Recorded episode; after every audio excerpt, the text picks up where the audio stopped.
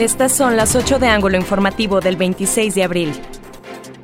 La sequía afecta casi al 100% del territorio del estado de Durango, con un 99.9%, según el reporte del Monitor de Sequía de México de la Conagua. Las presas de la entidad se encuentran a la mitad de su capacidad. No apoya al campo el gobierno federal y la entidad está en una sequía severa, señaló Rogelio Soto, presidente de la Unión Ganadera de la región. El único que nos ha dado respuestas es el gobierno estatal.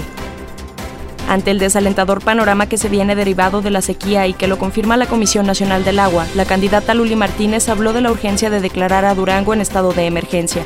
Los municipios del Distrito Federal 3 son los de mayor afectación en la ganadería y agricultura.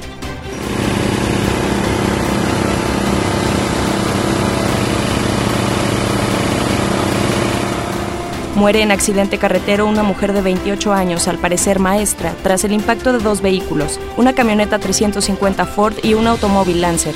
El percance ocurrió a las 10.25 de la noche en la Rúa Nuevo Ideal, Canatlán.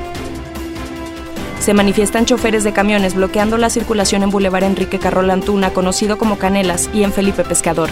Exigen una respuesta al tema de las unidades foráneas que operan en la ciudad de Durango con las empresas maquileras. Arranca la vacunación contra COVID-19 para personal de salud público y privado en la capital del estado, en la FENADU, informó el secretario de Salud Sergio González Romero. Los requisitos son el INE, CURP y su gafete institucional. Se aplicarán 8.000 dosis este lunes y martes. Está en regla la construcción a un costado del Mirador Los Remedios. El dueño presentó su permiso de Lina y la documentación necesaria, mencionó Alberto Pérez, director municipal de Desarrollo Urbano. La edificación bloquea la vista solo en un sector pequeño del espacio turístico.